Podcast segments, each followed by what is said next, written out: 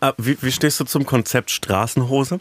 Also, äh, Ja, mhm. ich Also- habe zu Hause andere Klamotten. also du, du kannst dir ne- auch nicht so, äh, du kannst dich auch nicht mit einer Straßenhose ins Bett legen. Nee, nee, nee. Auf die Couch? Auch nicht auf die Couch. Also doch, also ja, ich mache das schon, aber ich würde mir eigentlich wünschen, dass das nicht passiert. Aber findest Irgendwann habe ich mich da mal reingedacht, dass es eigentlich nicht geil ist, dass wir die gleichen Klamotten wie Wieso? ich auf meinem Fahrradsattel du, sitze. Aber du brauchst doch, du bist doch, die Welt ist doch nicht keimfrei. Das ist doch okay, wenn ab und zu so ein kleiner, so ein kleiner Fahrradsattelpartikel in der, in der Nein, Welt landet. mm, ich will das nicht. Das finde ich nicht. Ich Find würde ich das gerne unterbinden. Ich habe da wirklich gar keine. Also ich verstehe es. Mhm. Mein Ding ist, dass ich es ganz schrecklich finde, wenn Leute mit Schuhen in meiner Wohnung rumlaufen. Ja. Weil das ist das ist ja wirklich aber auf dem sprichst Boden. du sie dann auch drauf an? Bist du so, äh, kannst du die Schuhe nee, nee, ne? Ich sag, ich sag immer so, wenn die in meine Wohnung kommen und so sagen, soll ich die Schuhe ausziehen, sage ich ja. Und das ist eigentlich alles. Ich sag immer, nee, nee, könnt ihr ruhig anlassen und denk, könnt ihr sie bitte ausziehen? Nee, das, das finde ich grauenvoll. Ich weiß nicht, warum ich das mache. Jedes Mal denke ich mir, eigentlich habe ich gerade gewischt und finde es nicht geil, wenn ihr die anlasst. Ich finde also warum hat man denn auch innen Schuhe an? Das ist doch wirklich das Letzte. Vor allem, ich habe sehr viele Latschen im Angebot bei mir. Was viele Diverse Latschen? Latschen, ja. Hm, diverse Latschen. Ja. Ich habe nur so ein paar Adiletten, ein paar gute Birkenstocks, also die auch eine gute Farbe haben.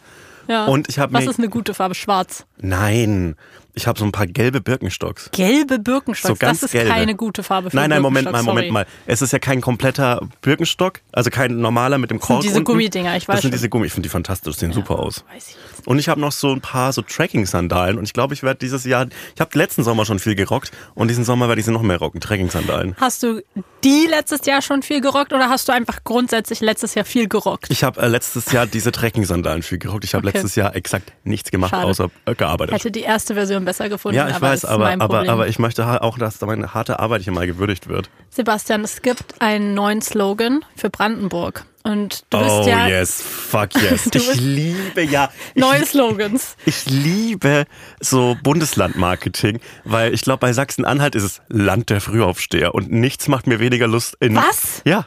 Was ist das denn für ein beschissener Slogan? Wa- wa- Sorry, warum- schlimmster von allen. Warum sollte man denn da hingehen? Ultra Aber wer, stressig. wer kommt, also hat es, was ist der Grund dahinter? Es wird ja irgendeine Geschichte dahinter geben. Na, wahrscheinlich gab es mal irgendwie so einen Zeitungsartikel, in dem stand, äh, Sachsen-Anhalt steht am frühesten auf. Und dann hat man sich gedacht, naja, dann nehmen wir das jetzt. stehen. Das ist so scheiße, sorry. Also äh, besonders nerviges äh, Bundeslandmarketing hat natürlich Baden-Württemberg. Was haben die? Die hatten früher dieses nett hier, aber waren sie schon mal in Baden-Württemberg, überall diese Aufkleber und wir können alles außer Hochdeutsch. Und jetzt haben sie so The Land. Und The Land? ich, ich habe äh, ich hab eine P- Befangenheit äh, diesbezüglich. Weil du den Witz geschrieben Nein, hast. ich habe den nicht geschrieben. Ja. Ich sagte einfach nichts dazu, sonst äh, reiße ich mich und einen anderen großen deutschen Com Comedy-Autor mit ins äh, Hm. mit ins Nichts. Aber äh, finde ich grauenvoll. Also, Brandenburg hat zumindest einen neuen Slogan. Ich wollte auch mal ein bisschen einen Podcast mit regionalen News starten. Find Ja? Wir geil. senden natürlich für die ganze Welt Ja. und auch für die ganze Nation, aber wir senden aus Berlin-Brandenburg. Und das finde ich, kann man auch mal ein bisschen vielleicht am Anfang auch nochmal betonen. Brandenburg wirbt jetzt mit Brandenburg. Mehr brauchst du nicht. Und irgendwie, also ich, Ich, ich weiß finde nicht. Ich find, irgendwie gut. ja? Ich finde es irgendwie gut. Ich weiß Weil- nicht, es funktioniert halt. Also ist es, ich habe es nicht ganz verstanden. Ist es aus so einer Nazi-Perspektive geschrieben? Ich glaube ehr- ehrlich gesagt nein.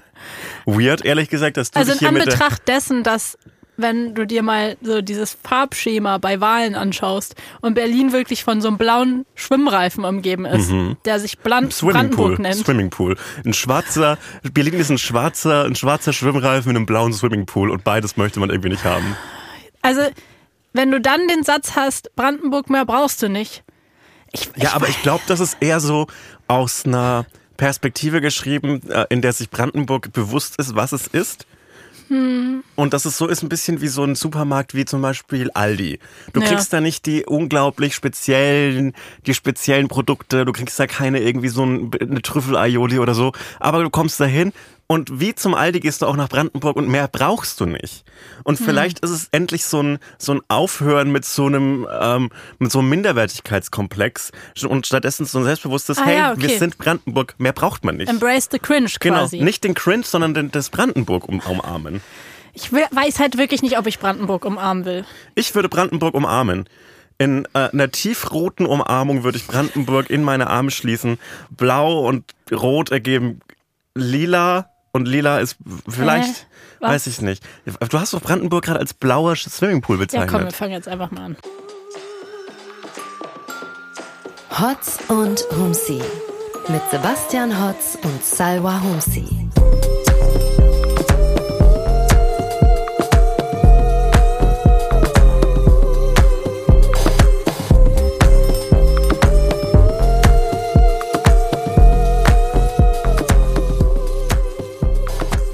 Sorry, dass ich Brandenburg verteidige. du hast keine Ahnung von Farbtheorie, das ist das Problem. Okay, Goethe.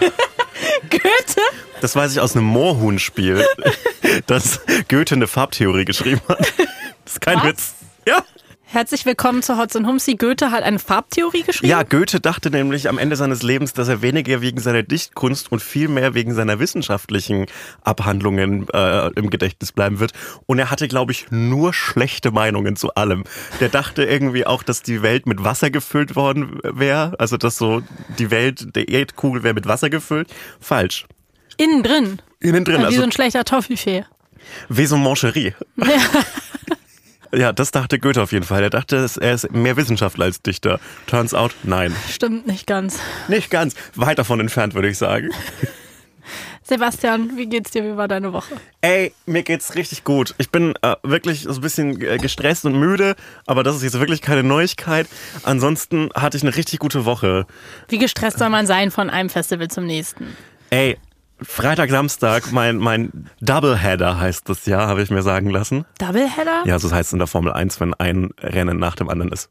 Ah. Äh, und ich dachte, ich bin, ich bin Formel 1 coded jetzt. Jetzt mal ganz im Ernst, aber so Formel 1 fahren ist halt auch nicht anstrengend, ne? Du musst nicht rennen oder, oder sowas. Willst du wirklich dieses Thema aufmachen? Nee, eigentlich nicht. Willst du Also, dieses nee. Thema, willst du die, diese Helden, die HeldInnen übrigens, in den Rennanzügen, willst du die jetzt so klein machen? Ähm, Weißt du, Michael in Schumacher, einer anderen Folge. der liegt, der liegt in der Schweiz schuld. in einem Bett Warum und ich du machst dich gesagt? über den lustig.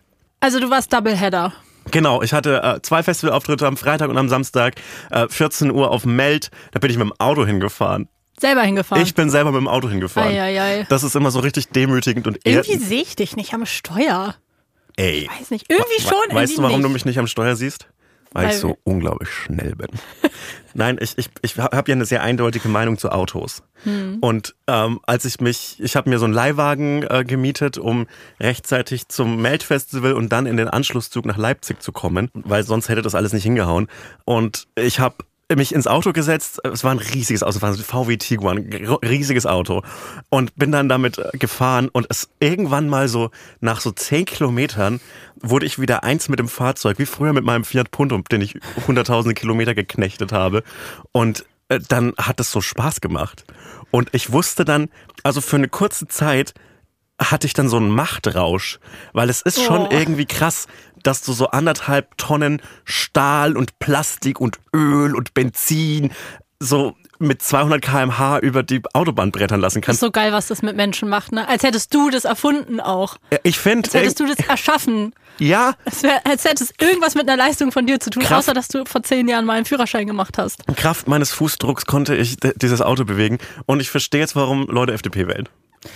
Okay, Ich ja. bin jetzt doch gegen das Tempolimit. Klingt nach einer guten Woche. Fantastische Ist das Woche. die Erkenntnis deiner Woche, ja? Ja, die Erkenntnis meiner Woche ist das. Okay. Und äh, zweite Erkenntnis, äh, dank meinem Besuch auf dem äh, Melt-Festival. W- Toller Auftritt, hat wahnsinnig Spaß gemacht. Aber wir müssen aufhören, Männer müssen aufhören mit diesem halbironischen, angedeuteten Fukuhila. Ich habe mir gedacht, um Gottes Willen. Nur haben, Männer? Ja, ich würde sagen nur Männer, weil wir sind Okay. auf dem, auf dem Melt-Festival, das, meine Bühne war so äh, am Fest, am Zeltplatz, mir ist 30 Mal dieselbe Person entgegengekommen. Ich habe mir schon gedacht, um Gottes Willen, was ist, was haben die mir, welches, welche LSD-Pappe haben die mir in mein Wasser hier gemischt bei Viva Con Agua an dem Stand? Äh, wirklich 30 Mal derselbe Mann mit so einem Schnurrbart, äh, der durchaus hätte dichter sein können bei allen und mit so einem angedeuteten Fukuhila. Und ich habe mir gedacht, willst du wirklich so sehr wie ein geisteswissenschaftliches Studium aussehen? Ich finde, damit müssen wir aufhören. Ja, Puls Open Air hingegen viel Jack and Jones Pullis. Da merkt man richtig so, yo, das ist doch Bayern, da ist die Welt in Ordnung. Aber ich finde das dieses Jahr voll krass, ähm, wie früh die Festivals sind. Also früher war ich wirklich jedes Jahr auf mehreren Festivals und das war auch schon so richtig so klar, ab dann und dann geht's los und da ist das Splash und da, dann ist eine Woche davor das Meld und dann kommt das und das und dann ist Mhm. irgendwann Dockville und Spektrum das letzte und bla bla bla. Und dieses Jahr ist irgendwie alles so zwei, drei Wochen davor und ich bin so ein bisschen, ich wollte eigentlich zum Meld gehen und dann war ich so, hä, warum ist jetzt denn schon Meld? Aber vielleicht- nicht, die haben es eilig alle dieses Jahr. Ja, weil ich glaube, so im August ist halt unerträglich heiß immer, ne?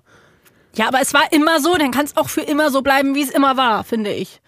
Okay, ich finde, wir haben gerade eine. Ich fange jetzt auch FDP Ja, an. wir sind gerade eine, eine schwarz-gelbe Koalition, die wir hier bilden. Es bleibt alles so und ich will schnell Auto fahren. Irgendwie schön. Ja, oder? Ich bin durch diese ganzen sächsischen Dörfer gefahren, auf der Weg von der Autobahn nach Gräfenhainichen, nach Ferropolis, der Stadt aus Mhm. Die, Eisen. diese Autofahrt kenne ich auch sehr gut. Und ich find's so geil, was es für Bürgerbegehren gibt. In jedem Dorf gibt's ein anderes Bürgerbegehren. Fantastisch. Warte, bist du aus Berlin dahin? Nee. Ja, aus Berlin. Ah ja, okay. Dann kenne ich die Fahrt wirklich sehr gut. Dann musstest du ja auch durch Brandenburg fahren. Na klar. Ja, gut. Dann weißt du jetzt auch, warum ich der Meinung bin, dass man doch mehr als Brandenburg braucht. Nein, Brandenburg ist genau das, was wir verdient haben. Ja. Guck mal, wenn, wir, wenn du in Brandenburg mehr brauchst, dann musst du es erschaffen. Wenn du in Berlin mehr brauchst, dann musst du es irgendwie dir nur nehmen. Also ich will es nochmal klarstellen, ich habe wirklich kein Problem mit Brandenburg. Ich habe sehr lange bei einem Radiosender gearbeitet, der überwiegend für Brandenburg gesendet hat. Also auch für Berlin, aber seien wir ehrlich, überwiegend für Brandenburg. In Berlin hören nicht mehr so viele Leute Radio. Ähm, und da habe ich die Leute auf den Treckern erreicht und sonst wo.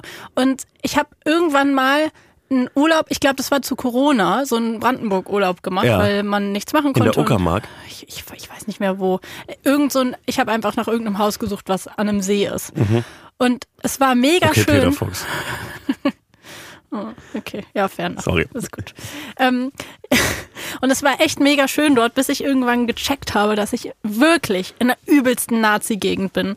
Und da war auch irgendwie äh, währenddessen gerade irgendein Stadtfest. Und es, ich habe mich nach so zwei, drei Tagen überhaupt gar nicht mehr wohl gefühlt. Und es war auch wirklich so sehr weit raus äh, mit dem Auto. Mhm. Und wenn ich dann durch diese kleine, also man kann nicht mal sagen, dass es ein Dorf war, sondern äh, diese kleine Siedlung. Straße, ja, so eine Siedlung. Wirklich schlimmste Leben, was da äh, für Leute unterwegs waren und wie die mich angeguckt haben. Und ich hatte wirklich Angst während dieses Urlaubs und war richtig froh danach, da wieder weg zu sein. Ich will natürlich nicht sagen, dass ganz Brandenburg so ist, aber schon auch viele Teile von Brandenburg. Es, also ich, ich bin ja in Berlin aufgewachsen und ich kenne diese Erfahrung nicht. Also nicht in diesem Ausmaß. also- und das war schon irgendwie krass, muss ich sagen. Also Ähm, zu merken, okay, links und rechts wohnen hier gerade Nazis, cool. Check ich komplett, aber ähm, ich, ich wehre mich immer so ein bisschen dagegen, so Ostdeutschland äh, zu, zu pauschalisieren. Ich bin Ostdeutschland. Ja, ist okay. Du bist Ostdeutschland, alles okay.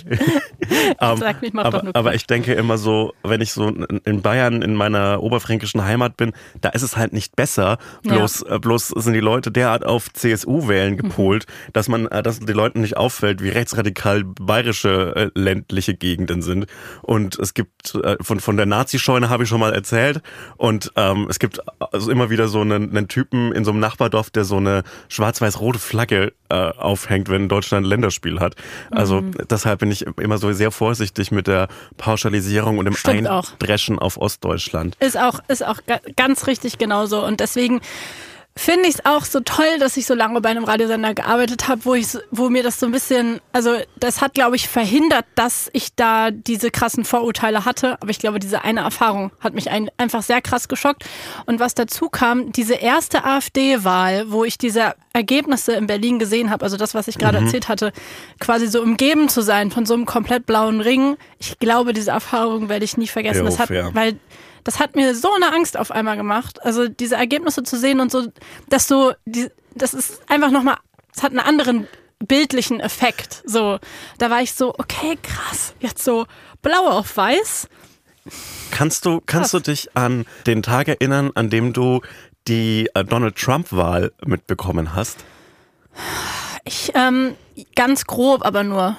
Ich kann mich genau dran Noch erinnern. morgens, wie ich aufgewacht Genau. bin und es gelesen habe, ja. Ja. ich bin morgens an mein Handy, ich musste zur Arbeit um halb sechs, sechs, Hm. habe auf mein Handy geguckt und die Spiegel Online-Allmeldung war so, ja, Trump gewählt als Präsident. Mhm. Und dann war ich so richtig, ah ja, krass, weil das war so unerwartet und ich bin so ins Bett gegangen mit so einem, naja, der, der Hillary wird's ja mache.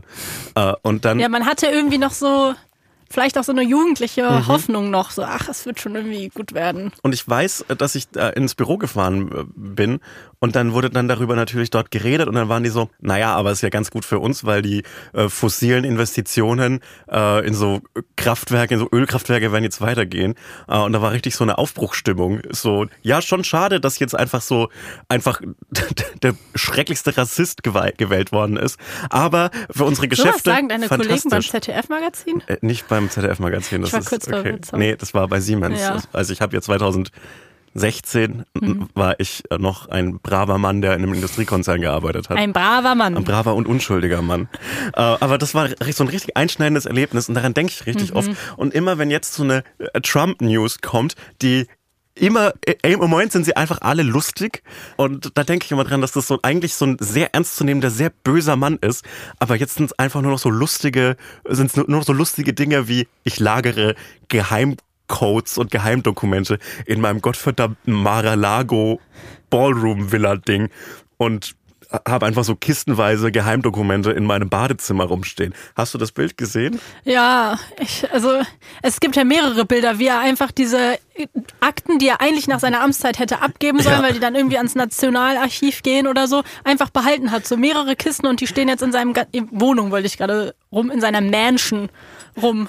Also das ist ja einer der e-, ehemals mächtigsten Menschen der Welt gewesen. Und auch da nervt mich die Gewöhnlichkeit, weil es ist sind irgendwie halt einfach Dokumente, es ist halt einfach Papier und die liegen auch einfach in so 0815 um Umzugskartons rum. Ja. Und die liegen in diesem so kitschigen Villa rum und diese Villa sieht so also ich hätte, also aus. ist kitschig, ja, aber ich hätte jetzt trotzdem nichts dagegen, wenn es meine wäre. Ja, fair, aber ich glaube, jedes Bild, das man aus dieser Villa sieht, es ist immer dunkel, es ist so 80er, 90er Jahre Stil dunkel, weil wenn man heute ein, ein, Haus baut, eine Villa baut mit unbegrenztem Budget, dann baut man sich die riesengroß mit und, großen Fenstern. Und mit großen Fenstern. Aber ich glaube, Frank-Walter Steinmeier lebt ähnlich. Ja, aber weißt du, also ich, ich bin weit davon entfernt, Frank-Walter Steinmeier mit irgendetwas zu verteidigen. Aber Frank-Walter Steinmeier hat sich dieses Haus nicht gebaut. Und Donald Trump hat, hat sich, sich ja, hat sich bewusst dafür entschieden, das muss so aussehen. Ähm, ich möchte, dass das alles aussieht, als hätte Walt Disney das gezeichnet, aber in einem starken Ketaminrausch. Ähm, es, es, es sieht alles so schrecklich aus. Und dieses Badezimmer mit diesem, mit diesem Kronleuchter im Badezimmer und dem Dusch Duschvorhang macht mich fertig. Hast du einen Duschvorhang in deiner Wohnung? Ich habe kein, ich habe zum Glück eine Dusche, so, wo man das so schieben kann quasi. Okay, aber hattest du schon mal eine Wohnung mit einem Duschvorhang? Ja, natürlich hatte ich eine Wohnung mit einem Duschvorhang. Hast du keine starken Gefühle zu Duschvorhängen? Mann, die sind einfach scheiße und ich bin einfach sehr froh, dass ich jetzt erstmal in meinem Leben nicht mehr damit zu tun haben werde, hoffentlich. Es ist das Grauenvollste. Kleben die irgendwie immer an der Haut und es nervt irgendwie, weil bei mir ist immer die Stange runtergefallen und dann ist die bei mir so beim Duschen auf den Kopf gefallen und wirklich nichts ist erniedrigender als diese Situation. In meiner Erlanger WG hatten wir gedacht, dass es eine super Idee ist, äh, ein alternatives äh, Duschwasserabspaltungsmodell einzuführen und es war kein Duschvorhang, sondern es war so eine äh, so ein wie so eine Jalousie, so ein Rollo, den man so aufwickeln konnte und Hä? Also es war im Prinzip eine, eine dicke Plastikplane. Ja. Und die konntest du halt so wie so, ein, wie so eine Jalousie, wie so ein Rollo hochziehen und runterziehen, wie ja. so ein Segel einholen. Und das ist mega praktisch, weil du hast nicht so dieses eklige, dieses eklige Dranheften an deinen nackten, mhm. nassen Körper, sondern du hast so ein relativ stabiles Ding und du musst es halt trocknen lassen, bevor es wieder einrollst. Unser Problem war nur, dass die Wand, die Decke über dieser, über diesem Rollo nicht äh, fest genug war, um das daran festzuschrauben. Und wir mussten es kleben. Oh nein. Und das ist so oft runtergefallen. Oh. Während der anderthalb Jahre zwei Jahre, wo ich da gewohnt habe, ist es so oft morgens mir als ersten Duscher am oh. Tag runtergefallen. Und ich musste dann das mit so einer, mit so einem Spezialkleber wieder so da dran machen. Und hey, immer, aber es gibt schon auch so Spezialdübel für alle möglichen Wände. Ne? Ja, hatten wir auch. Das Problem ist, dass ähm, der, der Dübel öfter mal rausgerutscht ist oh. und dann die, die Decke so kaputt war anstelle. Wir waren vielleicht aber auch alle nicht handwerklich besonders begabt. ja, da hättet ihr mich mal vorbeischicken sollen. Es gibt wirklich so Dübel für so Hohlraumwände und da brauchst du so eine spezielle Zange und bockt richtig. Aber die Erlage. WG war genauso dunkel wie, das, wie die Villa von Donald Trump. So, so dunkel, dass man nichts auf der Welt machen kann, damit die heller wird. So, die, die auch immer so ein bisschen schäbig ist. Aber das gehört auch zu so einer WG-Experience. ja, aber wenn du Donald Trump bist, dann baust du dir eine schöne, saubere, helle Wohnung. Ja, aber wenn du nicht so Donald Trump Scheiße. bist, dann behältst du auch im besten Fall nicht irgendwie irgendwelche Dokumente über die nationale Sicherheit, die du offensichtlich nicht behalten darfst. Aber wo, wo würdest du ein Dokument über die nationale Sicherheit von Deutschland aufbewahren, wenn ich dir jetzt eins geben würde? Vielleicht so in so einem alten. Ich habe irgendwie sowas geträumt, dass ich sowas verstecken musste, glaube ich. Und in meinem Traum, ich habe gerade ein Déjà-vu live im Podcast. Oh, schön. Du bist dabei. Ich schwöre dir, das fällt mir gerade wieder ein. Ja. Ich habe so einen Pizzakarton versteckt und ins Gefrierfach gemacht. Da passt halt nicht so viel rein, aber so ein paar die wichtigsten Seiten. Also ein Pizzakarton von so einem Lieferpizza-Ding oder von so einer Tiefkühlpizza? Nee, im Traum war es so von so einer gelieferten, die man quasi aufklappt. Aber, Mhm. Aber man das- könnte auch wirklich so eine so aus dem Gefrierfach nehmen und dann unter die Pizza machst du quasi so Ja. ein paar Dokumente rein. Ich glaube, ich würde behaupten, das ist relativ safe. Ganz ist im Ernst, richtig wenn das safe. FBI bei mir die Wohnung durchsuchen würde und die suchen fünf richtig wichtige Dokumente und die sind im Gefrierfach in dieser Pizza, Die würden das nicht finden. die würden das nicht finden. Das oder? finde ich richtig gut. Finde ich eine richtig gute Idee. Dankeschön. Aber weißt du, dann ist es auch so eine Schlagzeile. Ja, äh, Frau Humsi hat Geheimdokumente Deutschlands im, im Gefrierfach gehabt. Und es ist auch erstmal eine blöde, eine blöde Schlagzeile. Aber wenn man länger drüber nachdenkt, genial. Und so, wer schaut denn auch im Gästebadezimmer nach, wenn man Atomcodes zum Beispiel haben muss? Vielleicht muss man an der Stelle einfach sagen, Chapeau, Herr Trump. Gut, gut ich find- überlegt. Ich finde auch so geil, wie er überhaupt darauf gekommen ist, weil er wusste ja, dass das FBI seine Wohnung durchsuchen wird. Und, dann, und es gibt ähm, eine Dokumentation vom Gespräch mit seinen Anwälten. Er soll gesagt haben zu denen, wäre es nicht besser, wenn wir ihnen einfach sagen würden, dass wir hier nichts haben. Das war sein erster Satz. Und es ist nicht besser, wenn es keine Dokumente gibt. Und das war quasi so der, der Anstoß dafür, das zu verstecken. Und ich finde es so genial. Du weißt so, das FBI kommt und durchsucht deine Wohnung, weil sie Dokumente suchen Ja. und wahrscheinlich ziemlich sicher sind, dass du sie hast. Und dann bist du so, besprichst dich so mit deinen Anwälten, okay, wie gehen wir damit jetzt am besten um? Wie, wie machen wir denen die Tür auf? Wollen wir noch irgendwas versuchen, dagegen zu unternehmen? Und dann einfach so wie so ein Kind, so, aber wäre es nicht besser, wenn, wenn wir denen einfach sagen, wir haben gar keine? Das würde die bestimmt überzeugen. so.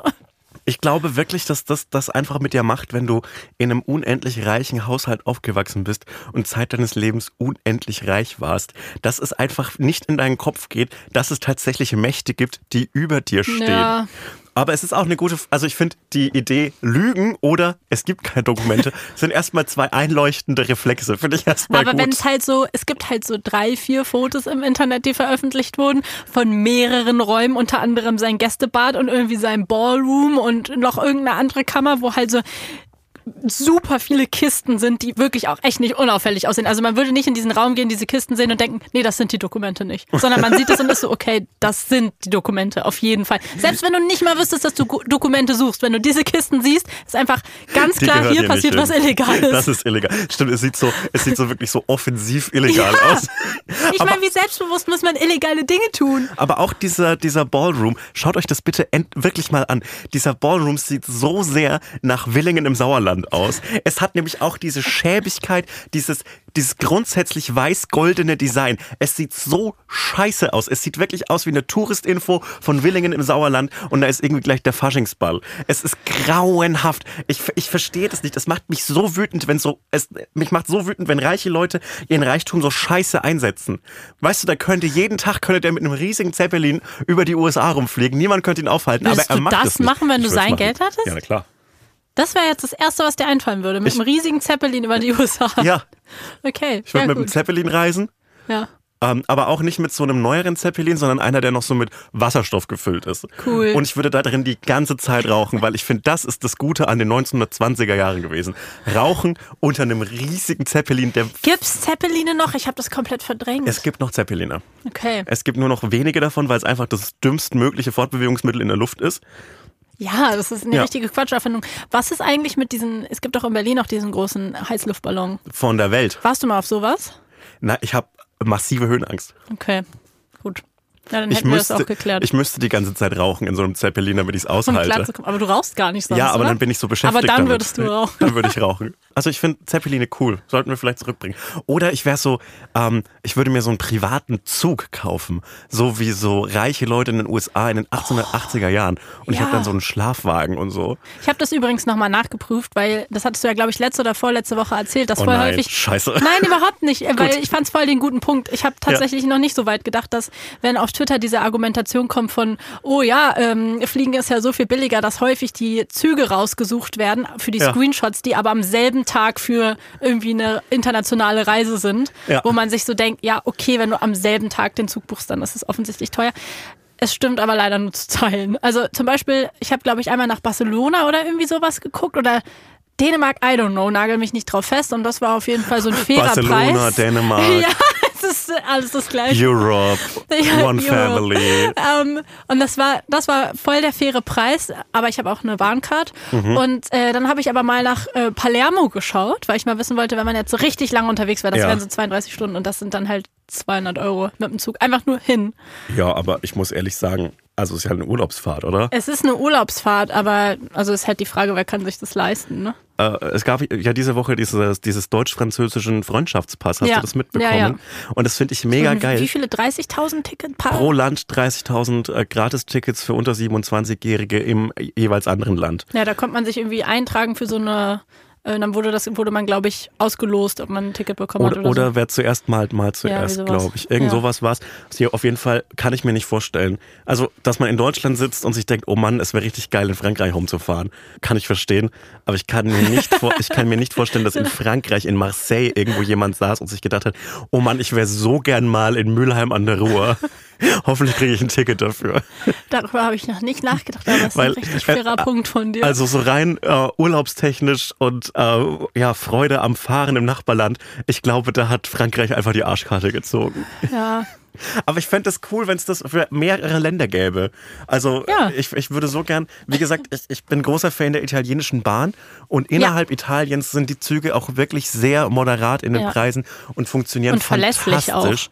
Und äh, ja, das ist ein Urlaubsplan, finde ich. Einfach mal in Italien rumfahren mit dem Zug. Ja, ich wollte noch ganz kurz was hinzufügen, dann können wir das Thema zumachen zu Trump. Und Ja. zwar haben die An nächste Woche ist ja die Verhörung. Ja.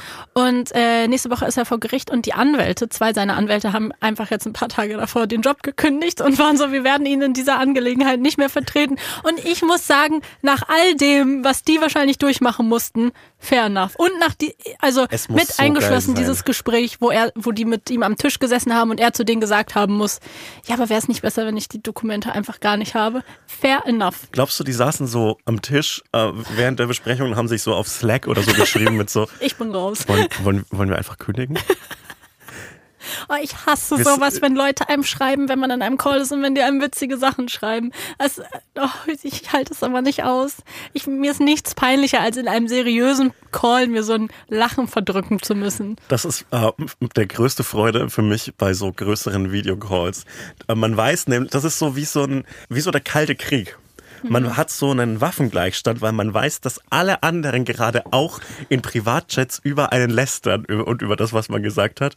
Und alle machen das so parallel und das finde ich ganz toll. Ich war letztes Jahr sehr traurig, dass ich einen Call äh, verpasst habe, in dem ich genau das hätte machen wollen. Ja. Und zwar äh, letztes Jahr, als die ganze Sache mit Patricia Schlesinger öffentlich Ja. wurde beim RBB, gab es so einen ganz großen Call mit allen RBB-Mitgliedern. Also jeder konnte sich da einloggen und dann hat der damalige RBB-Chef quasi zu den Mitarbeitern gesprochen.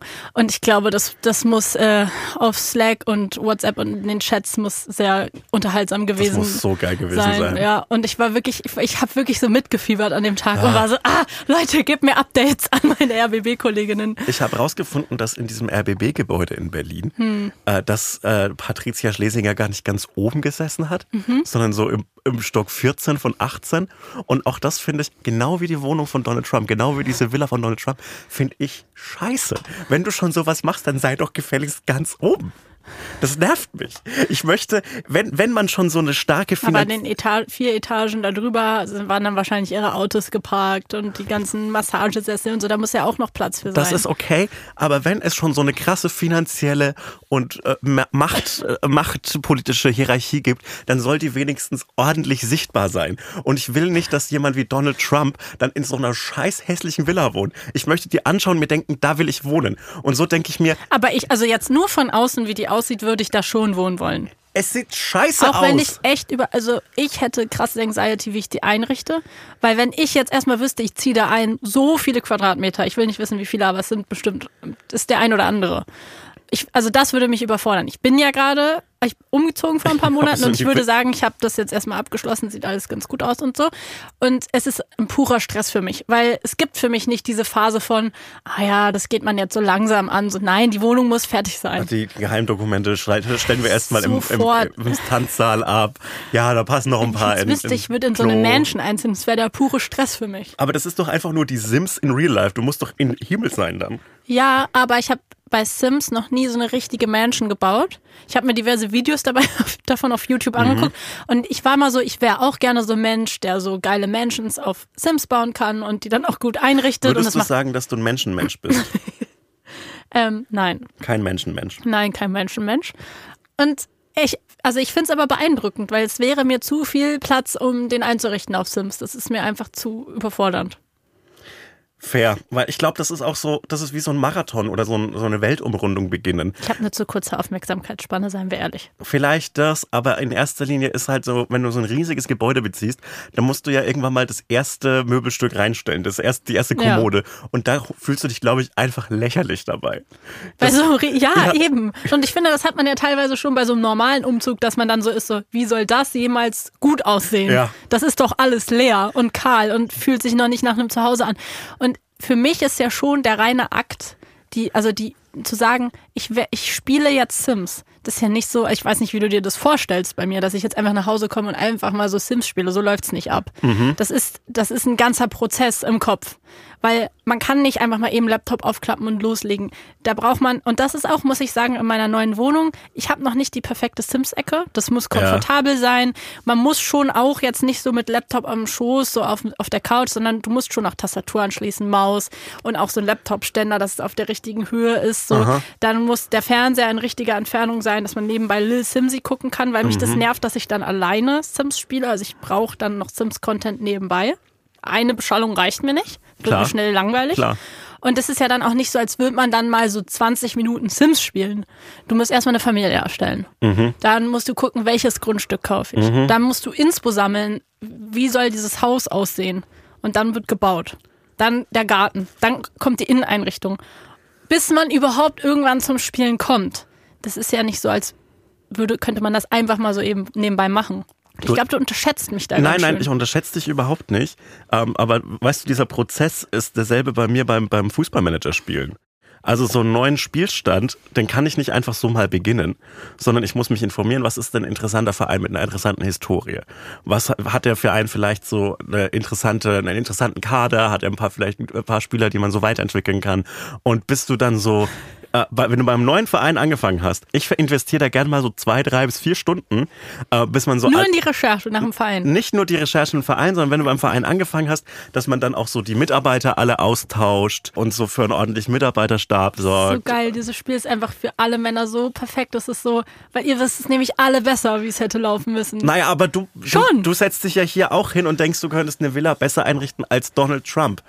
Ja, du hast es gesagt, nicht ich. Nein, ich hab gesagt, Jetzt dass das- mir hier nicht die Worte im Mund und du hast gesagt, du würdest die besser Aber, einrichten. aber, aber der, der große Fakt bei Fußball ist ja, und davon bin ich wirklich felsenfest überzeugt, dass es nicht so viel Unterschied gibt zwischen jemandem, der an einem Stammtisch sitzt und sagt, wie es besser gehen könnte, und jemandem, der dann so Trainer ist.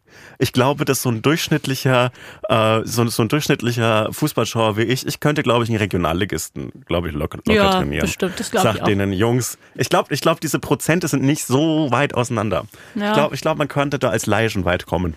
Apropos Fußball. Fußball. Weil ich, ich, bin, ich bin jetzt auch nämlich schon in Fußballstimmung langsam, Mhm. aber auch nur so halb, weil die Frauen-WM ansteht. Wann- wann fängt die an? 20. Juli. Mhm. In Neuseeland und Australien ist die dieses Jahr. Und ich bin ja hyped, weil ich habe Frauenfußball in den letzten Jahren für mich entdeckt. Es ging damit los, dass ich ein, zwei Fußballspielerinnen interviewt habe für die Arbeit und irgendwie danach voll begeistert war, weil die einfach richtige Maschinen und mega cool waren. Zum Beispiel Almut Schuld, Ja. die auch Profispielerin ist und äh, Torhüterin. Und äh, einfach sich seit Jahren total krass engagiert und super politisch ist. Und dann habe ich gecheckt, was überhaupt die Probleme im Frauenfußball sind. Weil ehrlich gesagt, also okay, hätte man mich jetzt vorher gefragt, was glaubst du, gibt es für Probleme im Frauenfußball, hätte man es sich vielleicht denken können, aber ich habe nie drüber nachgedacht, mhm. weil ich mich nie damit beschäftigt habe. Dann hat sie mich halt so voll eingeführt in dieses Thema, auch Tuba Tekal, die auch letztes Jahr diesen Podcast gemacht hat, mhm. glaube ich, zu der WM in Katar unter anderem. Ähm, darüber, dass äh, ja zum Beispiel immer gesagt wird, ja, Frauen, hatte ich erst letztens so ein Gespräch, ja, Frauen können das einfach nicht auf so einem Level wie Männer. So dieses, was man so auf dem Schulhof hört. Also wirklich so eine richtige Schulhofdiskussion. Und was voll der wichtige Punkt an, wenn man darüber spricht, ist, dass Frauen gar nicht gleich gefördert werden wie Männer Natürlich im Fußball. Also wirklich nicht mal ansatzweise. Nicht, nicht mal ansatzweise. Nee. Also wenn man sich so äh, Männerfußball aus den 60ern, 70ern anschaut, vielleicht 50ern, also der die männliche Professionalisierung im äh, Fußballsport ungefähr auf dem Level war wie jetzt beim Frauenfußball, ja. dann ist es eine komplett andere Sportart, einfach weil die Leute nicht siebenmal mit den krassesten medizinischen und sportwissenschaftlichen Profis trainiert haben, sondern halt für so ein, so ein Halbtagsgehalt gefühlt genau. äh, äh, so nebenbei neben ihrem Studium noch gekickt haben oder neben ihrer Maurerausbildung und, und dann ist es halt eine komplett andere Sportart und deshalb ist es äh, einfach nicht äh, zu vergleichen und deshalb ist es auch so ein dummer dummer, schrecklicher Satz zu sagen, ja, Frauen können das einfach nicht so gut wie Männer. Ja, natürlich sieht das anders Weil aus, sie die halt Sportart. nicht die gleichen ja. Möglichkeiten haben. Und äh, Almut hatte, hatte mir dann auch im Gespräch erzählt, dass es teilweise wirklich Profifußballerinnen gibt, die so auf 450 Euro Basis ja. spielen. Ich glaube jetzt wahrscheinlich nicht in der Nationalmannschaft oder so, aber äh, das sind halt Frauen, die müssen dann natürlich nebenbei irgendwie gucken, wie bezahle ich meine Miete? Und wenn du nebenbei noch einen Job hast und irgendwie weißt, ähm, ich muss hier irgendwie, ich mache noch zwei Nebenjobs nebenbei, um mir mein, meine Leidenschaft zu finanzieren, dann ist es ja klar, dass du, dass es schwer, deutlich schwerer wird, auf so ein Profilevel zu kommen, wenn, als wenn du jetzt irgendwie mit, äh, wie, wie jung, wie früh fängt das an bei Jungs? Bestimmt mit zehn oder noch früher irgendwo also, rausgefischt wirst. Zehn, elf, zwölf sind so äh, sehr, sind so durchschnittliche Einstiegsdaten in so Profi, Profi-Vereine, ja. Und dann kriegt man ja relativ schnell, wenn man sich halt gut anstellt, auch wirklich die Möglichkeit, dass man sich voll darauf konzentrieren kann. Also die ganzen Fußballinternate im, im Männerfußball sind halt auch darauf zugeschnitten, dass diese, diese, diese Kids irgendwie so eine mittlere Reife und Abitur machen und die komplette Schullaufbahn wird um den Fußball rumgebaut. Ja. Sobald du im Männerfußball aus diesem Profifußball rauskommst und dann irgendwie Bezirksliga spielst, mhm. dann kriegst du trotzdem deine paar hundert Euro im Monat mhm. und bist dann wahrscheinlich genauso gut dran wie, keine Ahnung, eine Zweitligaspielerin in, in Deutschland. Ja. Und auf jeden Fall war letztes Jahr ja die Frauen-EM. Die wurde sogar, das hattest du das auf dem Schirm, die wurde extrem gut auch geschaut, ja. sogar besser als die Spiele der Deutschen während der Männer-WM in Katar. Ja. Hattest du das auf dem Schirm? Das hatte ich auf dem Schirm. Okay, fand ich nämlich äh, einen krassen Fakt. Irgendwie. Fand ich auch einen krassen Fakt. Ich krieg auch immer mal wieder mit diese, diese riesigen Zuschauerrekorde, gerade in England, mhm. äh, dass jetzt so Premier League-Spiele äh, der, der, der Frauen der Women's Premier League auf 60, 65.000 Zuschauer im Stadion treffen. Mhm. Und 65.000 Zuschauer, das ist ein Beyoncé-Konzert, ne? Ja, also ich kann, ja. ich kann mit Zahlen nichts anfangen, aber ja, ja wenn du das es sagst. Es ist riesengroß. Ja. 65.000 klingt viel für mich. Es ist das sehr, ist sehr zweimal viel. das Splash. Ich rechne immer in Splash, das sind 30.000 Leute. Ja, und ich rechne in Zeit immer in Sendung mit der Mäusen. Ja, okay. Ein Podcast-Aufnahme sind zwei Sendungen mit der Mäuse. Ja, so zum Beispiel. Ja, und die, also die Frauen EM letztes Jahr hat mir extrem viel Spaß gemacht. Hatte ich, glaube ich, auch ähm, zu Beginn des Podcasts damals von erzählt, weiß ich gar ja. nicht mehr. Aber ich hatte wirklich die allerbeste Zeit. Ich bin immer im Biergarten gegangen mit meinen Freundinnen, wo auch ein paar Fußballspielerinnen dabei sind. Und es war wirklich, es war ein Traum. Es wurde nicht gegrölt, es wurde, äh, es, es, war, es ging um den Sport und ich hatte einfach eine gute Zeit. Ja. Und bin ähm, Traumfußballfan geworden und habe mich richtig auf die WM dieses Jahr gefreut und wollte auch die Qualifikationsspiele schauen, mhm. ähm, weil ich so dachte, ich will jetzt, dass es mein Hobby wird. Sollte eins meiner neuen Hobbys mal wieder werden. Und äh, dann habe ich mir ein Qualifikationsspiel angeschaut, ich weiß nicht mehr welches, aber ich konnte es nicht schauen, weil es der absolute Oberhorror war. Und das ist auch ein weiteres Problem beim Frauenfußball. Es gab halt so gefühlt zwei Kameras und es waren so veraltete iPhones oder Toaster. Ja. Es sah einfach richtig scheiße aus und es hat keinen Spaß gemacht, das zu gucken, weil die Kameras auch so weit, also so wenig waren und so weit aus der Ferne, dass ich gar nicht richtig sehen konnte, wer da gerade spielt und was da passiert. Das Stadion war leer, es war einfach scheiße so. In der Qualität kann man sich übrigens tatsächlich so Kreisliga-Spiele mhm. Männerfußball anschauen. Also tatsächlich so. Beim Bayerischen Fußballverband gibt es dann solche Livestreams, die genau in der Qualität produziert werden. Mhm. Aber es sind halt wirklich so Dorfmannschaften. Keine Qualifikationsspiele der Nationalmannschaft. Ja, genau. Ja, und äh, das ist ja noch eine Sache gut, aber das ist auch das, was halt jahrelang kritisiert wurde, warum es eben auch so schwer ist, sich als Person eben neu, so wie ich, Mhm. zu diesem, zu dieser Leidenschaft zu finden oder auch als junges Mädchen zu sagen, ich finde Almut Schuld toll oder Laura Freigang, ich will auch ähm, Fußballspielerin werden, weil wenn es halt keine Sichtbarkeit gibt und die Spieler halt total scheiße aussehen, dann hast du auch keinen Bock, die zu gucken. Ja. Ich hat, also mir hat dann meine Leidenschaft für diese Mannschaft, ich habe mir ja sogar ein, ein äh, Spiel von denen angeschaut, in Leipzig war das, glaube ich, Oder nee, äh, in Dresden, Ja. ähm, hat dann auch nicht mehr gereicht, um das durchzuhalten, weil, sorry, aber wenn es kacke aussieht, gucke ich mir das einfach nicht an. Das Jo, macht einfach also keinen Spaß. Du willst so eine grundsätzlich okaye Ja, Produktionsqualität. genau. Ja. So. Und das war das einfach nicht. Und jetzt gerade, das muss man sich wirklich mal vorstellen. Es sind fünf Wochen, bevor diese Frauenfußball-WM losgeht. Und es gibt noch keine geklärten TV-Rechte von der FIFA zusammen mit ARD und ZDF. Stell mal vor, das würde fünf Wochen vor der WM in Katar passieren. Dass einfach so es tausend Schlagzeilen gibt. Nee, es gibt ja nicht mehr tausend, weil interessiert ja, keinen. So drei Schlagzeilen gibt. Ja, TV-Rechte sind noch nicht geklärt. Kleines Update. Tatsächlich haben sich kurz nach unserer Aufzeichnung das ZDF und die ARD doch mit der FIFA geeinigt. Das heißt, good news für uns alle. Die Frauenfußball-WM wird im Fernsehen übertragen. Jawollo. Laura Freigang, willkommen. Die, die Kommentare unter den Artikeln mit, äh, ja, es wird nicht, äh, gibt noch keine Übertragungsdeals, die sind auch immer dieselben und ich finde jedes Mal so unglaublich dumm. Die Kommentare sind so mit ja, aber wenn es niemanden interessiert, äh, als ob, als ob so, als ob sich gerade ARD und ZDF ihr, ihr Programm ausschließlich daran ausri ausrichten, wer, äh, ob es da eine Wen Nachfrage gibt. Das ist ja wirklich Quatsch. Autsch, das hat so weh getan, Sebastian. Das, das ging straight in mein Herz. Sorry. Äh, Das ist erstens genau das- mein Problem. Und, und zweitens wird ja eine Nachfrage auch durch ein Angebot geschaffen. Also das funktioniert bei sehr vielen Produkten, unter anderem Zigaretten, Mhm. äh, so dass die, die, die, das Angebot die Nachfrage schafft. Und wenn gerade in einem Sommer, in dem keine, kein Männerfußball läuft, gut, die Übertragungszeiten Sind halt Australien super früh. sind, sind halt super 9, früh. 10 Uhr, das ist fies. Aber und das- teilweise auch mega in der Nacht, glaube ich. aber bei der WM 2002 in Japan und Das Südkorea. war schon mal so, ne? Genau. Wurde das geguckt? Weißt du das noch? Ja, natürlich weißt, du das kannst dich noch an 2002 erinnern? Ich, das sind tatsächlich meine frühesten Fußballerinnerungen. Okay. Also Ja. ich weiß, dass ich so mit meinem Vater zu einem äh, Freund von ihm gefahren bin immer. Hm. Und wir haben dann so Deutschland gegen Brasilien im Finale geguckt. Man muss halt auch sagen, es, ist, es sind Sommerferien. Ja, So, das heißt, gerade für junge Mädchen, also natürlich nicht nur für Mädchen, aber jetzt, um sich mal darauf zu konzentrieren, das ist natürlich auch total cool, weil die dann die Möglichkeit hätten, das zum Beispiel zu schauen. Weil wenn du andere Vorbilder siehst, kommst du vielleicht auch eher selbst auf die Idee, entweder das weiter zu verfolgen oder damit anzufangen. ja Und, oder, oder ja. Die, diese Begeisterung fürs Nationalteam übersetzt sich dann auf die Frauenfußball-Bundesliga. Ja. Das ist äh, mega schön und ich finde, öffentlich-rechtliche Rundfunkanstalten geben so viel Geld für Scheiße aus.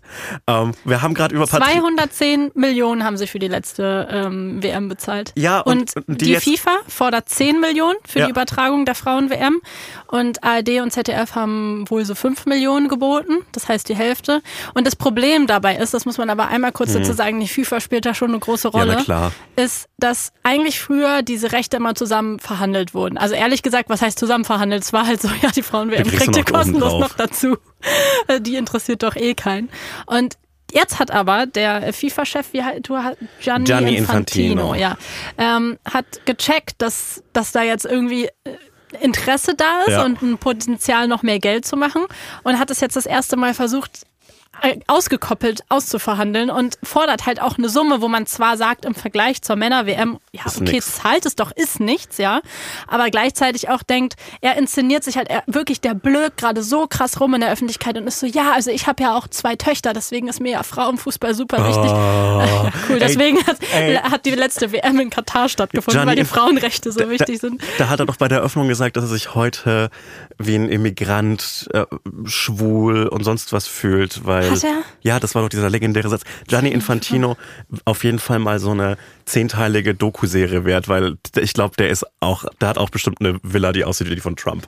Der hat auch? Geheimdokumente rumliegen. Und inszeniert sich halt so, da sagt so, ja, wenn ihr Frauenfußball fördern wollt, dann müsst ihr auch das jetzt hier bezahlen und so. Und man denkt sich so, ja, okay, also sorry, die FIFA hat sich in den letzten Jahren oder in den letzten Jahrzehnten wirklich nicht stark dafür gemacht, irgendwas für den Frauenfußball zu tun.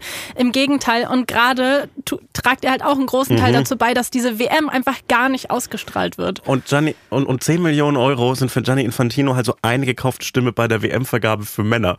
Also das ist ja wirklich nichts. Ja. 10 Millionen verdient ein durchschnittlicher äh, Spieler in der Premier League. Das ist ein Jahresgehalt. Mhm. Äh, äh, ja. Und das Ding ist, dass es gerade in ganz, also in mehreren großen europäischen Ländern da Streits gibt. Also ich glaube Italien, Spanien, Großbritannien glaube ich auch. Also nagelt mich nicht drauf fest. Und also er argumentiert quasi damit, dass er Frauenfußball groß machen möchte und dann sollen die Leute das Geld dafür hinlegen und die Konsequenz könnte jetzt einfach sein, dass wir es gar nicht gucken können. Oder wenn irgendwie nur auf FIFA Plus oder so eine Scheiße, wovon ich noch nie gehört habe, keine Plus. Ahnung, was das sein soll. Ich werde es auch, also ist mir auch egal. Aber ich finde es richtig scheiße und das ärgert mich sehr für die Spielerin, weil ich glaube, die hatten letztes Jahr wirklich ein tolles Jahr. Mhm. Und ich glaube, das war schön für die zu sehen, dass endlich die, diese jahrelange auch aktivistische Arbeit, die die da geleistet haben, sich so ein bisschen auszahlt. Und jetzt Jetzt hat man halt so das Gefühl, Frauenfußball ist einfach, hat gar keinen Wert, weil die ARD und ZDF nicht bereit sind, das zu bezahlen und Gianni Infantino einfach offensichtlich ein Arschloch ist. Und diese, diese EM letztes Jahr war auch super schön, weil es war im Sommer und Mhm. es war das, was so ein, ein großes Fußballturnier ja eigentlich ist, dass man so im Sommer, äh, es, es ist wunderschön draußen und man geht irgendwie um 17 Uhr in den Biergarten und schaut sich ein Fußballspiel an. Das äh, ist ja das, was so große Fußballturniere ausmacht und so Ja. wie es sein soll. Und es wurde Ich uns hatte schon ein großes Brunch bei mir geplant. Ich habe ja sogar ein Trikot, also nicht von der Mannschaft selbst, aber letztes Jahr habe ich mir ein Trikot geholt, ein grundsätzliches Trikot. grundsätzliches Ich Trikot. weiß auch gerade nicht, also was genau da nochmal drauf steht, aber ich habe schon mein Trikot, ein lilanes, das ist ja schon mal was. Ich habe 40 Fußballtrikots. Wusstest du das? Ziehst du bei jeder Mannschaft, die spielt, immer Nee. das Pa- Okay. Ich ich ziehe mir die meistens Ich weiß gar nicht, was für ein Fan an. du bist von welcher Mannschaft. Arminia Bielefeld, deshalb geht's Ach mir so, doch ja, so das schlecht. macht Sinn. Okay. Äh, mir geht es auch deshalb so schlecht, weil die Arminia ist nämlich abgestiegen. Ach Die ist so. innerhalb eines Jahres auch von der ersten in die zweite und dann in die dritte Liga abgestiegen. Das tut mir natürlich leid für dich. Dankeschön. Ich weiß, Casper ist auch Arminia Bielefeld-Fan. Ja. Ähm, So viel kann ich dazu sagen. Das Tim. ist doch cool. Dann weiß ich noch, Aber- warte, ich habe noch einen Fakt, dass er einen Song für die ganz zu Beginn seiner Karriere mal äh, geschrieben hat, also wirklich ganz am Anfang, ja, den die dann auch im Stadion gespielt Im haben. Das hat ihn sehr ja. gerührt. Nee, nee, nee, ganz so. am Anfang hat er Okay. wirklich so einen Fußballsong geschrieben, so einen Fan Fansong. das weiß ich nicht. Und mittlerweile spielen sie aber auch einfach, glaube ich, irgendwelche Casper-Songs. Mann, aber äh, ganz interessantes Musikgenre Fußball-Rap. Ja. Also, also äh, ich glaube, K1 hatte auch mal so einen Fußball-WM-Song und das war auch irgendwie ganz geil. Vielleicht kommt das Nicht mehr nochmal. auf dem Schirm.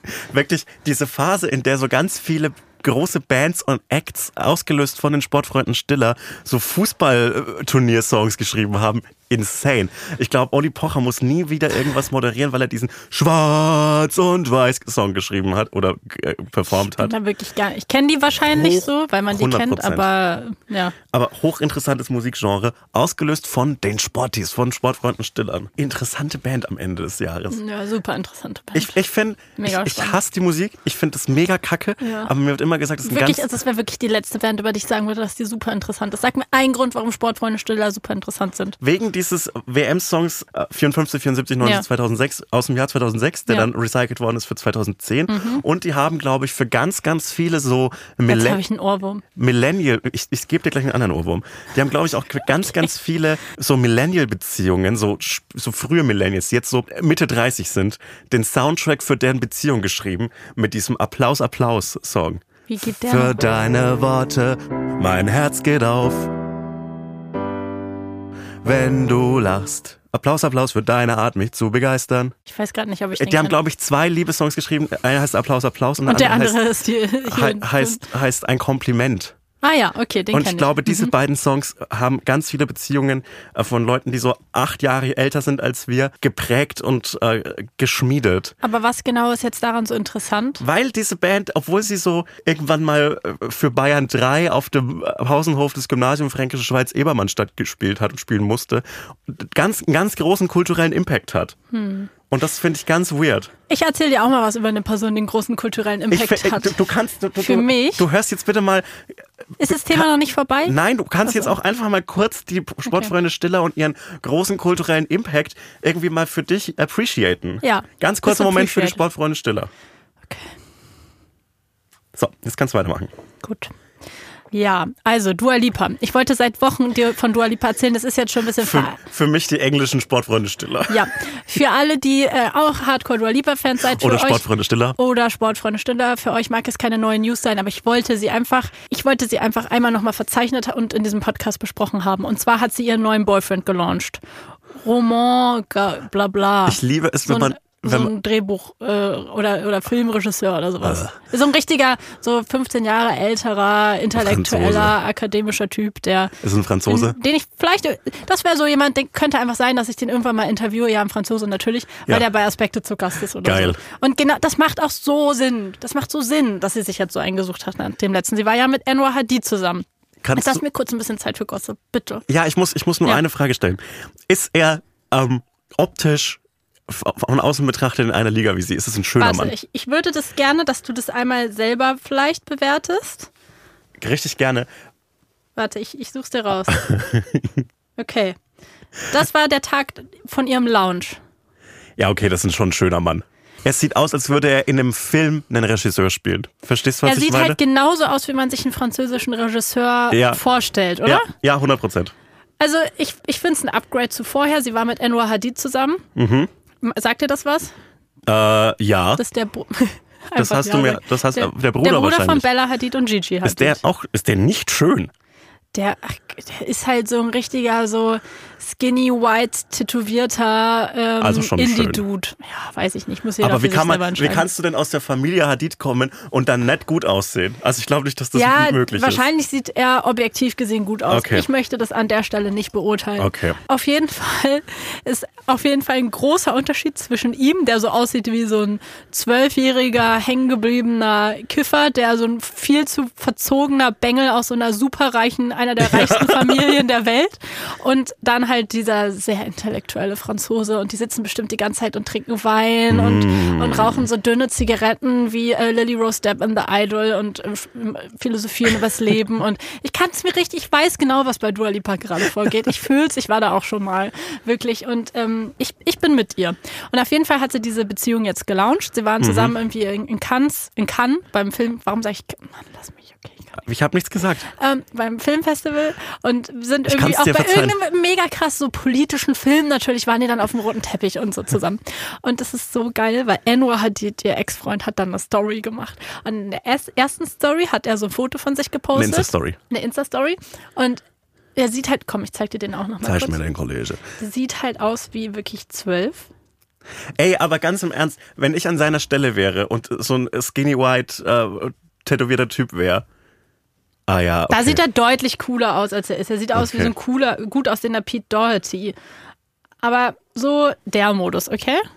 Ja, ich check das. So. Ich finde, das ist ein schöner Mann, aber ich finde es irgendwie von seiner Perspektive, finde ich es irgendwie.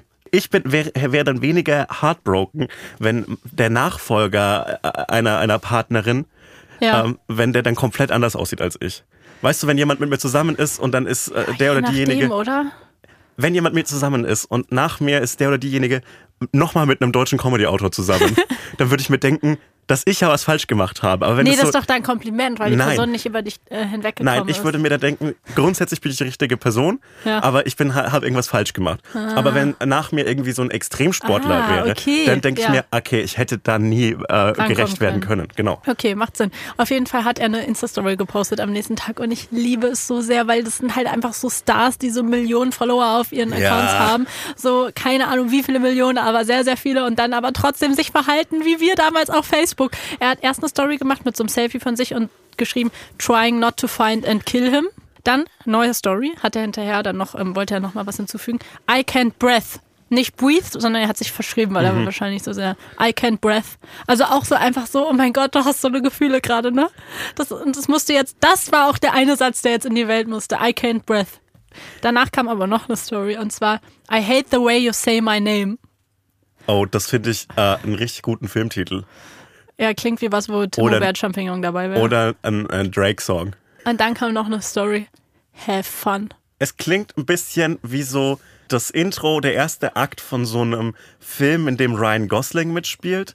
Und Ryan Gosling ist so dieser erfahrene alte Filmregisseur und keine Ahnung, Pete Davidson ist der Skinny White Dude und er ist so wütend auf ihn und will ihn umbringen und steht dann so vor dem Haus und äh, Ryan Gosling macht so die Tür auf, hat so ein Glas Whisky in der Hand und sagt, komm rein und dann werden die so Freunde. Das wäre der Film, den ich mir anschauen Also ich würde. finde, so, nachdem ich jetzt Succession geguckt habe und ja auch über das Succession-Syndrom Bescheid weiß, denke ich mir so, okay, du bist halt einfach ein verzogener Junge aus einer Jo. super, super reichen Familie. Deine zwei Schwestern sind die erfolgreichsten Models der Welt gerade. Deine Ex-Freundin ist Du machst einfach nichts. Du machst einfach gar nichts. Also er macht irgendwie so ein bisschen Musik, so wie jeder irgendwie auf dem Level ein bisschen Musik macht. Hängst irgendwie die ganze Zeit zu Hause rum, kiffst. Also wirklich, der ist einfach so ein Klischee-Ding. Wilson hat, Gonzalez Ochsenknecht. Er Ja. ist einfach Wilson Gonzalez Eins zu Ochsenknecht. eins. Und ist Shoutout, halt- falls du das hörst. ist halt einfach gerade so ein bisschen wie so ein beleidigtes Kind, dem das Spielzeug weggenommen wurde, Finde weil er, genauso wie du über Trump gesagt hast, gelernt hat, dass er alles haben kann, was er haben, haben will. Und ich meine, sorry, wie dumm kann man auch sein, Dua Lipa gehen zu lassen? Ich würde mich auch mega Ich ärgern. glaube nicht, dass es ein Gehen lassen war. Also, no offense, bei diesen Stories äh, würde ich sagen, dass es ein, äh, dass die Entscheidung nicht seine war. Ja, wahrscheinlich. Naja, also wenn Dua Lipa mich verlassen hätte, würde ich auch eine Insta-Story machen, wo ich schreibe, I can't breath. Ja, äh, ehrlich gesagt, ich finde es irgendwie gut. Also es ist natürlich weird mit, dem, mit der Todesdrohung gleich äh, gegen ihn, aber ich finde am Erst am Ende Mann ist normal. Bisschen, Ja, ich bisschen find- Frauenmord androhen. Nee, ich, ich, dachte, ich dachte, er will ihn Ach umbringen. so, ihn. Ja, stimmt. Weil ja, da, nee, da, möchte, Männlichkeit. da möchte ich nicht im Weg stehen. Aber äh, ich, äh, am Ende sind Promis genau dafür da. Ich will Drama in der Insta-Story sehen. Ja. Ich habe ich hab noch eine kleine Sache, die ich dir mitteilen und mitgeben möchte Okay, auf, auf äh, all deinen Wegen. Ja. Und zwar sind wir ja beide regelmäßige Kunden. Mhm. Ob freiwillig oder unfreiwillig, eines großen deutschen Transportunternehmens, das sich auf Freudsche Dahn äh, reimt.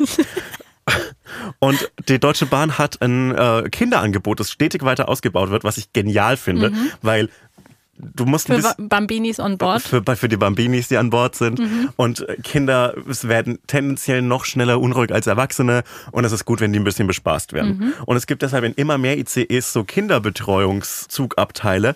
Und Ja. manchmal wird so durchgesagt, Kinder können in Wagen 7 kommen.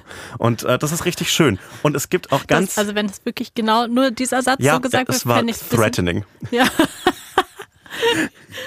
Und es gibt ganz viele Maskottchen. Und ich wusste gar nicht, dass wir im Prinzip ein Marvel-Universum voller Deutsche Bahn-Maskottchen Nee, haben. in diesen, das habe ich noch nie gesehen. Es gibt ganz viele Maskottchen der Deutschen Bahn. Lüge. Doch, es gibt ganz viele Figürchen. Nummer eins. Kein besonders einfallsreicher Name, aber Oh der kleine ICE.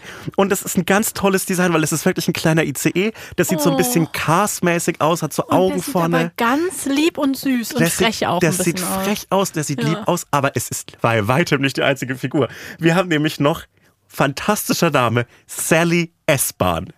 Und die hat einen kleinen Hut auf. Oh, ein S-Bahn-Hut. Ja, das ist richtig niedlich. Das liebe ich, das ist besser als der RBB Online-Shop. Und die hat auch so einen frechen Kur- Kurzhaarschnitt in so einer, in so einer grünen Farbe. Aber der auch so schräg, so dieser schräge Pony, den man einmal von links nach rechts übers Gesicht Das gekämmt ist hat. richtig niedlich. Das sieht aus, sie sieht ein bisschen aus, als hätte sie so einen erfolgreichen Sieht auch ein Twitch-Stream. bisschen so aus, als würde die zu spät kommen. Ich finde den Glow auf den Haaren ein bisschen zu sehr an einer SS-Rune dran, aber wir lassen es durchgehen. Ansonsten, ja.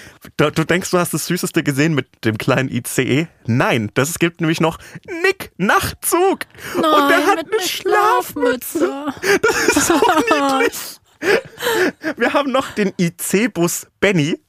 Und der ist Der sieht auch. frech aus. Der ist eher etwas für schon ein bisschen größere Kinder. Genau, der weiß schon, dass er, ja, der ist so 9 und 12, würde ich sagen. Ja. Der, der weiß, dass Der- er eigentlich nicht dazugehört als Bus. Ja, aber der, er der sieht aus, als würde er richtig Stress machen und einem Ja. richtig auf den Sack gehen, wenn Ja. er ein Kind wäre. Der weiß, dass er den Schienenersatzverkehr übernehmen muss. Fantastisch. Und mein persönlicher Pa- Favorit, Günni Güterzug. Es ist so Also, putzig. nee, nee. das ist mein Das ist Favorit. der blödeste von allen. Fuck you, du hast einfach die Der Arbeiterschaft. ist mir zu eckig und kantig und, und zu orange. Was? Das ist Günni Güterzug.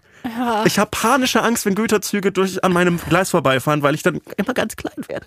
Aber ich finde den ganz toll, Günni Güterzug. Ja, nee, mit dem überzeugst du mich nicht, aber es ist ja auch okay. Übrig, Im Übrigen gibt es noch weitere Merchandise-Produkte, zum Beispiel die Baby, Babysöckchen, der kleine ICE. Das finde ich auch gut. Finde ich niedlich. Es gibt noch Robby Regio. Den, da merkt Der man, sieht mir ein bisschen zu modern aus. der sieht zu modern aus. Ich Der find- sieht aus wie bei den alten Disney-Filmen und so. Oder diese alten Ja. Serien. Oder ich habe letztens gesehen, Heidi gibt's jetzt auch äh, in so richtig schick, so, dass es alles so gummimäßig 3D aussieht. Und das, so sieht das für mich aus. Aber der hat eine kleine Brille vorne auf der Nase drauf. okay, das ist putzig. Das ist richtig Warum putzig. denn? Weiß ist ich nicht, weil so das alt oder wie? Ja, weil das vielleicht so ein altes, altes Großmütterchen ist. Und äh, die letzte Figur, glaube ich, ist Simsalasum. Ähm, ich glaube, das soll so ein Baustellenwerkzeug sein, aber für ja, mich. okay, jetzt haben sie es ein bisschen zu sehr ausgeweitet. Das, Sortiment. das hätte nach dem nach deinem vierten hätte es enden können. Ja, sind wie beim Marvel-Film. Es sind zu viele Charaktere. Ja. Man weiß am Ende nicht mehr, was genau das sein soll. Ja. Ich würde mir noch so Bahnpersonal wünschen, irgendwie so ein, so ein Lokführer oder so oder das Bordbistro, vielleicht noch jemand aus dem Benny, Bordbistro. Benny. Bitburger. Und es ist halt dann so ein gezapftes Bier. Ja, zum Beispiel. Oder äh, so diese Ditchbreze, die es gibt, diesen Knoten. Ich stand letztens in der längsten Bordbistro-Schlange meines Lebens. Ich Ah. habe wirklich eine halbe Stunde gewartet. Aber und es das war aber egal, das war wert. diese lange Zugfahrt, die ich hatte, acht Stunden. Doch, Ja. Mhm. das war halt eh egal, weil so habe ich Zeit rumgekriegt und irgendwann haben alle angefangen, sich zu unterhalten und ich saß schon so stundenlang schweigend im Zug und war ganz happy darüber. Und das Geile ist, dass sich dann alle daran äh, angefangen haben, darüber zu unterhalten, was sie bestellen wollen. Und der Mann Oh. vor mir war auch, meinte dann auch nochmal so zu mir, ja, sie müssen sich genau auch einen Plan B und C überlegen, weil viele Sachen sind nämlich Ja, schon aus. das ist ein Fakt. Und ich so, ja, danke für den Hinweis. Ich weiß schon genau, mein Plan A ist Wasser, mein Plan B ist Bier, aber ähm, zusammen in einer Bestellung. Und dann war er so, ach, Sie wollen nur Getränke? Hm. Aber da hätten Sie doch bei der Dame da vorne bestellen können. Die läuft doch hier die ganze Zeit rum. Und es war halt original, nachdem ich eine halbe Stunde gewartet hatte. Aber ich bestelle auch nicht im Zug. Ich, ich hole mir das selbst. Nee, die ist wohl rumgegangen, weil die Schlange Ach so so, lang war und hat okay. Leute. Aber ganz im Ernst, wenn eine Dame aus eine, wenn eine Frau aus der Bahn, Mhm. die eigentlich nicht, das nicht ihr Job ist, im Bordbistro zu arbeiten, sondern sich freiwillig entscheidet, weil die Schlange so lang ist, den Leuten, die was zu trinken haben wollen, Ja. damit sie was trinken können, was anzubieten, dann würde ich würde ich mich richtig schämen, wenn ich sage, ja, ich hätte, ich brauche ganz dringend Kaffee und ganz dringend Bier. Ja, nee, Das war meine Das ist meine Bestellung. Standardbestellung. Also das wäre wirklich, dann würde ich sagen, nee, das ist dann schon, dann muss ich auch eine halbe Stunde dafür anstehen, das ist schon okay. Ich mache das auch rund um die Uhr. Also wenn ich nicht, äh, wenn ich heimfahre und nichts mehr zu schaffen habe heute, dann bestelle ich immer einen Kaffee und ein Bier. Weil der Kaffeeschweiß wird äh, neutralisiert durch, Durch den Bierschweiß. durch, durch, durch, das, äh, durch den Alkohol des Biers. Apropos. Finde ich fantastisch. Ich habe Hunger. Mein, mein, die Energie, die mir mein Frühstück gegeben hat, reicht nicht mehr aus. Deswegen, das ist das perfekte Zeichen, dass dieser Podcast jetzt hier vorbei Jetzt ist. schon. Ich glaube schon, wir sind eine Stunde, oder? Ja. Siehst du, hast du gehört, dass mein Magen gekrummelt hat? Hast du es Das ist, gehört? das ist ein eingespielter Soundeffekt. das ist wirklich mein Magen gewesen. Du lügst mich hier Ich eiskalt lüge. an. Wie soll ich das denn machen? Denkst du, ich bin so Lügen, Wie man Bauchrednerin? lügt. Hast du es nicht gehört? Ich habe schon gehört, aber ich glaube, das ist, ist glaube ich, gefaked. Bleibt uns nur noch übrig, äh, dass ihr uns bewerten müsst, dass ihr uns folgen müsst. Wir sind jetzt im Internet vertreten. Wir haben einen TikTok-Channel. Folgt Ja. uns gerne. Wir heißen da Hotz und Humsi. Ich würde mich sehr freuen, wenn ihr da reinfolgt. Ich sehe noch nicht, wie viel Content du da machst. Deswegen freue ich mich, wenn ihr mir reinfolgt, wie ich Content mache. Ja, mal schauen. Ich habe mir schon ein paar Formate überlegt. Hast du? Ja, ich habe mir schon überlegt, was Oh, ich machen könnte, weil ich okay. esse, ich rede ja ab und zu über Dinge, die man kochen kann im Podcast. Ja. Und äh, was eine Idee wäre von mir, äh, Ich finde es, gut, dass wir es live brainstormen jetzt. Ja, dafür ist ein Podcast da, Ja. äh, dass ich äh, so die Tonspur, äh, wie ich darüber rede, drunter lege, während ich dieses Gericht dann koche. Hä? Voll Das wäre smart, oder? TikToky. Voll TikToky.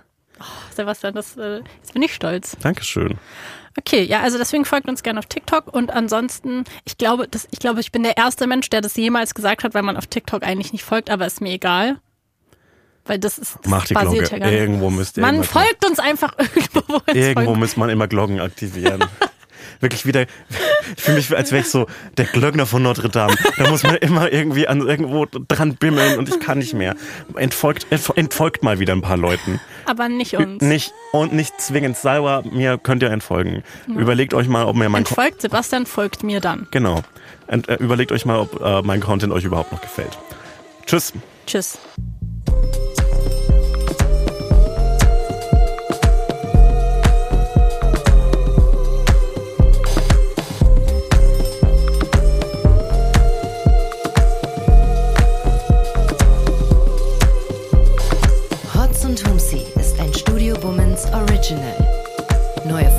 Hört ihr jeden Samstag, überall, wo es Podcasts gibt.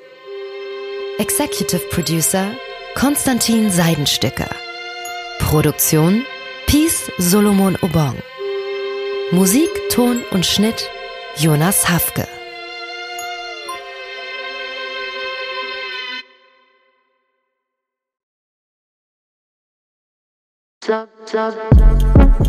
Buh, Stefanie Giesinger hier. Mit mir habt ihr nicht gerechnet, oder? Ich bin nur kurz hier, um euch über meinen Podcast zu erzählen, G-Spot. Bei dem spreche ich über alle möglichen Themen, wie zum Beispiel Sex, Feminismus, Beziehungen und auch vergangene Beziehungen. In der aktuellen Folge spreche ich mit meinem Ex-Partner Markus Butler über alles, was wir so erlebt haben, was wir vielleicht sogar bereuen, wie wir uns jetzt fühlen, wie wir Liebe sehen und was wir uns für die Zukunft wünschen. Also, falls ihr Lust habt reinzuhören, würde ich mich sehr freuen. Bis dann!